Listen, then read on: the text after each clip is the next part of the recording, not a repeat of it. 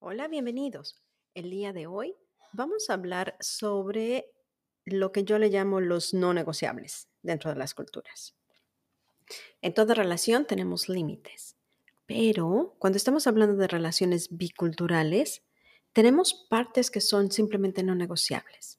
Esas partes que son esenciales a quien somos nosotros y que son esenciales en nuestra cultura.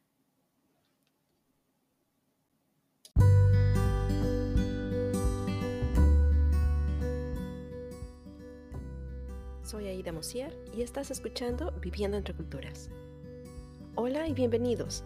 Viviendo entre Culturas es un podcast para todos aquellos en relaciones biculturales, donde termina siendo ni de aquí ni de allá, sino que quedas atrapado justo en medio de ambas culturas.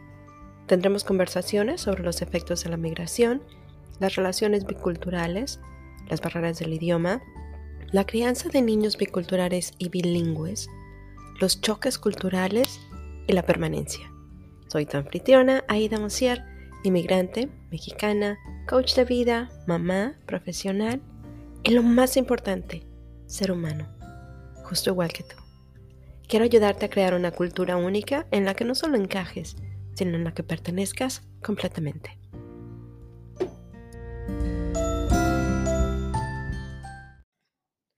Hola, hola y bienvenidos. Espero que hayan tenido una bonita semana. Hoy vamos a hablar sobre lo que yo llamo los no negociables. En cualquier relación es, es bueno y es sano tener límites. Los límites, de hecho, son necesarios para que, ambas, para que ambas personas, ambas partes de la pareja, puedan de alguna forma ser ellos mismos y puedan crecer. Pero cuando estamos hablando de una relación bicultural, es todavía más importante porque no estamos hablando de, cosas básicas como el respeto mutuo, el no gritarnos el uno al otro, por ejemplo, el ponerle la, tapita a la pasta de dientes, el cambiar el papel de baño cuando se termina. Digo, esas son cosas normales, son, límites normales que cualquier pareja debe tener. Sin embargo, cuando estamos hablando de nuestras culturas, Estamos hablando de cosas que no son negociables, no solo son límites, sino que son cosas que yo necesito porque son parte de mi esencia, son parte de quién soy. Que para la otra persona ni siquiera le va a venir en la cabeza. El partir una piñata, por ejemplo, en un cumpleaños, jamás se lo va a imaginar alguien que sea fuera de México. Por lo tanto, es importante para nosotros poder establecer esos límites, es decir, esto es parte de lo que yo no estoy dispuesta a dejar. Y además es importante para poder, para poder sentirnos nosotros, para no sentirnos asimilados, para no dejarnos asimilar. Estos límites no son cosas que la otra persona está, digamos que está, que está pasando. Muchas veces para poder ser felices, porque pensamos que sí vamos a ser felices o para poder complacer a nuestra pareja, simplemente dejamos ir todas las cosas que para nosotros son importantes. Y eventualmente terminamos por ser asimilados por la otra cultura. ¿Qué es lo que no queremos? Ahora, los límites son eso que nos va a permitir, son acciones que nos van a permitir sentirnos seguros, estar en un ambiente seguro. Y no estoy hablando únicamente de, la parte física, de los límites físicos, pero de los límites emocionales también. Los límites físicos, yo esperaría que jamás estuviéramos en una circunstancia en que alguien te, te lastime físicamente, te pegue. Pero si alguien lo hace, obviamente el límite va a ser, le voy a hablar a la policía, voy a levantar un reporte y posiblemente nunca vuelvas a ver a esa persona. Desafortunadamente sabemos que no es así, pero eso sería lo más sano, sería lo ideal. ¿Sale? Pero ahorita vamos a enfocarnos a hablar de las cosas que son únicas para nosotros, que nuestra pareja jamás ni siquiera se ha imaginado. ¿Sale? ¿Por qué? Porque esas son las cosas que son esenciales para nosotros. Ahora, lo mejor es que lo hagamos antes de entrar a una relación, por supuesto, para que entonces la persona sepa de qué se está tratando. Podemos ver estos límites así como prepararnos para ir a un viaje, ¿sale? Pensemos en nuestra relación como si nos estuviéramos preparando para ir de vacaciones a Cozumel. Cozumel es excelente para snorkelear y para irnos a bucear. ¿Sale? Si yo te digo, este, nos vamos a ir de viaje, le digo a mi pareja, nos vamos a ir de viaje, lo más posible es que busquemos la manera de que vamos a ir y vamos a comprar una máscara. Digamos que tú usas lentes, por ejemplo, yo uso lentes, ¿sale? Y, mi marido también. Mi marido tiene una visión terrible. Y a veces cuando vamos a snorkelear no lo hace porque no puede ver. Pero si le digo con tiempo, vamos a comprarle una máscara que tenga la graduación adecuada para que él se lo pueda poner y pueda disfrutar el paseo. El sellito alrededor de la cara todas las máscaras son hechas de forma diferente y todas nuestras caras son de forma diferente. Entonces la máscara que le queda a uno no le va a quedar a otro. Ir a la tienda y poder ponerte muchas máscaras y probártelas para que te queden perfectas, vas a disfrutar más tu viaje. ¿Sale? ¿Qué tal si a mí me gustan las máscaras de esas que son completitas? Y entonces tiene el sello nada más alrededor de la cara completa y no tengo que preocuparme porque la cara se me moja o por tener que, meterme en la boca el, tubito para respirar, el snorkel, que yo no sé cuántas gentes más se lo, han, se lo han metido a la boca. No sé cómo lo limpiaron, no sé cómo lo hicieron. Y a veces lo veo y digo, híjole, pues ya ni modos, me tocó. Pero ¿qué tal si nos preparamos? Y entonces llevo todo el equipo que yo necesito. Voy a estar mucho más contento y voy a disfrutar mis vacaciones muchísimo más. ¿Por qué? Porque estoy lista. Porque sé que el agua no se me va a meter. Porque sé que no voy a tener que usar el, el snorkel de alguien más. Porque sé que mi máscara me va a quedar bien. Es lo mismo. Cuando buscamos esas cosas que no son negociables y las platicamos con nuestra pareja, ellos ya saben entonces a qué se están metiendo no tenemos sorpresas. Todos vamos a estar mucho más felices. Yo no sé por qué no hacemos esto en, nuestras relaciones en general. El sentarnos antes de entablar una relación y decir hacia dónde vamos. ¿Sale? Me gustas, te gusto, hacia dónde va, no solo hacia dónde va la relación, sino cuáles son las cosas que tú esperas de tu vida.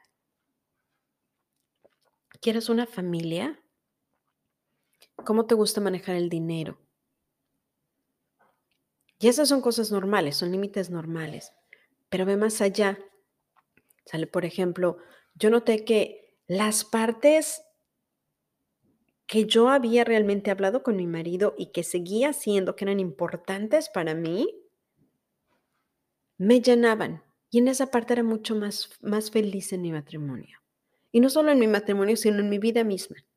Porque no sentía yo que estaba simplemente haciendo lo que los otros querían o que estaba haciendo las cosas que mi marido quería, sino que seguía siendo yo. Él venía conmigo, pero seguía siendo yo. Por ejemplo, el celebrar la Navidad en la noche, ¿sale? El cantar la canción de canciones de cunas al niño Jesús y acostarlo a la medianoche, porque para mí ese es parte del, espíritu de la Navidad, es lo que celebro en la Navidad. O el hablar con mi hijo en español. Cuando nuestro hijo nació, me senté muy seriamente, hablé con mi marido y le expliqué que para mí era muy, muy importante el que nuestro hijo hablara español. Porque es parte de mí. El español es parte de mi identidad, de quién soy. Soy mexicana y como tal hablo español es parte de mi cultura, es parte de las cosas que estoy muy, muy orgullosa de ellas. Sin embargo, hay mucha gente aquí en Estados Unidos que sus hijos ya no hablan español. Que de alguna manera dicen que son hispanos, ojo, hispano es que hablas español, pero no hablan español. Yo no quería que mi hijo fuera así. Para mí era importante porque mis papás no hablaban inglés. Y yo quería que mi hijo tuviera una relación con sus abuelos, que mi hijo vaya a México y se pueda comunicar con mis papás y se pueda comunicar con, mis hermanas y se pueda comunicar con mis primos y con los primos de él. Para mí era esencial. Y entonces cuando hablé con mi marido, él lo entendió de esa forma. Y le dije, para mí esto es súper importante, ¿sale? Fue tan importante que entre los dos hicimos un plan. Y entonces, a pesar de que mi marido no habla, no habla español, pusimos palabras básicas. Y todas las cosas básicas eran en español. Mi, mi marido aprendió a decir leche, hora de la cama, desayuno, agua, métete a bañar, Digo, todas las cosas de rutina eran en español. Todo lo demás él hablaba en inglés y yo siempre le hablaba español hasta la fecha. Porque para mí era importante, no era negociable. Porque quiero que mi hijo crezca con mi idioma. Porque creo que quiero que se sienta orgulloso de ser mexicano. Quiero que se sienta orgulloso de nuestra cultura, de nuestro idioma. Que no solo lo hable, sino que lo escriba y lo lea. Y entonces le hemos comprado libros. Pero si yo no le hubiera dicho a mi marido que esto era esencial para mí, hubiera sido muy fácil que los dos simplemente le habláramos en español. Y digo, perdón, que le habláramos en inglés y se acabó. Porque a veces es problemático de alguna forma. Yo le hablo en español y de repente mi marido llega y le dice a mi hijo que haga otra cosa completamente distinta a la que yo le acabo de decir porque nunca entendió qué fue lo que le dije. ¿Sale? Y hablamos, mi hijo y yo hablamos en español, aunque mi marido esté aquí. Pero volvemos a lo mismo, son de las cosas no negociables. Y cuando lo hablamos, no lo hablamos, no fue con resentimiento, no le dije, bueno, es que simplemente tiene que hablar inglés, sino que le expliqué por qué era tan importante para mí. Y en ese momento, él me dijo sobres estoy contigo, te apoyo, sé, sé que es importante para ti, vamos a hacerlo. Cuando hacemos esas decisiones conscientes de cuál es la parte de nuestra cultura que no son negociables, nos permite hablar con nuestra pareja desde un lugar, de ahora sí que de un lugar de, de cariño, de un lugar tranquilo, de un lugar que le puede explicar por qué es tan importante. Y ojo, como somos una pareja, también es importante revisar de su lado cuáles son las cosas no negociables. ¿Cuáles son las cosas que para, para tu pareja son súper importantes dentro de su cultura, que tal vez para ti no lo sean? Y es importante porque en ese momento es cuando ninguno de los dos sacrifica su identidad sino que sacan las cosas más importantes de ambas culturas y la mezclan para crear una nueva cultura. Tu cultura, tu cultura familiar. Cuando estamos hablando de relaciones biculturales, yo siempre digo que para poder tener éxito en un matrimonio de este estilo, en un matrimonio bicultural, hay, hay varios pasos, hay cuatro pasos. Primero es la migración necesitamos entender cuál es el efecto migratorio que hemos tenido, cuál es el efecto que la migración hizo en nosotros, cómo hemos cambiado. La segunda parte habla de tu cultura, mi cultura, que son las partes no negociables. ¿Cuáles son las partes esenciales de tu cultura y de la cultura de tu pareja que no son negociables? ¿Qué quieren traer a la mesa? ¿Qué quieren que sigan adelante? La tercera es simplemente dejar ir. Reconocer y hacer el duelo de las cosas que hemos perdido. Porque muchas veces no queremos reconocerlo, no queremos reconocer que estamos en otro país, que tal vez nuestro idioma, a pesar de que lo seguimos hablando, no es el idioma predominante, que la comida ya no es la misma, que no voy a ver a mi familia todos los días. Pero es reconocer cuáles son las cosas que hemos perdido, dejarlas ir y llorarlas.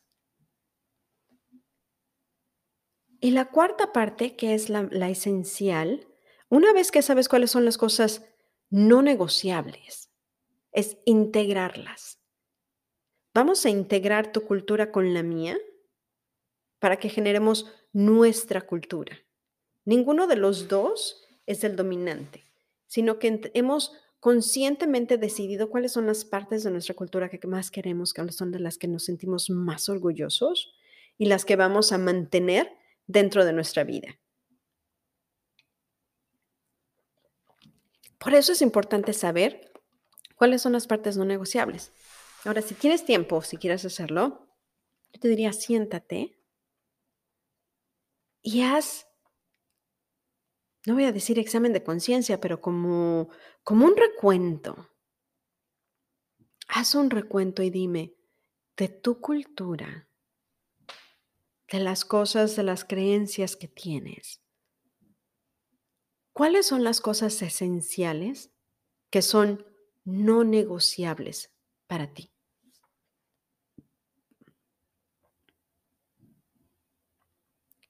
¿Por qué? El por qué es importante, porque muchas veces es simplemente porque es la manera en la que crecimos, es lo que conocemos, es lo que sabemos, pero no va más allá. Por ejemplo, si yo hubiera dicho, quiero que mi hijo hable español simplemente porque pues, yo hablo español, hubiera sido más difícil para mí el poder decirle a mi marido, que teníamos que hacerlo de esa forma. Pero al decirle es importante porque es parte de mis raíces, es parte esencial de quien soy, porque quiero que tenga una relación con mi familia, porque quiero que vaya a México y al decir que es mexicano se sienta orgulloso de serlo y pueda hablar en español. Viene de alguna forma, trae consigo el, no es nada más porque yo lo digo. Claro, también me ayudó el hecho de que en ese caso nuestro hijo sería bilingüe, va a tener más oportunidades más adelante. Pero le explicar por qué es importante para mí. Y además, cuando, cuando aprendes a ver cuáles son las cosas no negociables para ti, puedes vivir de una forma más auténtica, porque no generas el resentimiento de que no estoy haciendo esto o no estoy comiendo tacos o no estoy hablando español o no tengo mis amigos porque es tu culpa. Porque quiero hacerte feliz. Es, estas son las cosas importantes. Todo lo demás estoy dispuesta a dejarlo ir.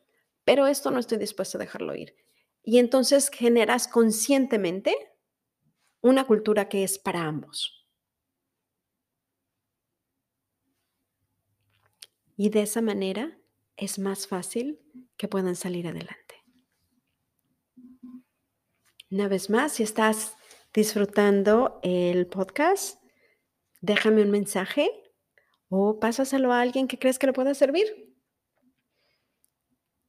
Nos vemos la próxima vez y si quieres saber más sobre lo que hago, ve ahí demosiercoaching.com.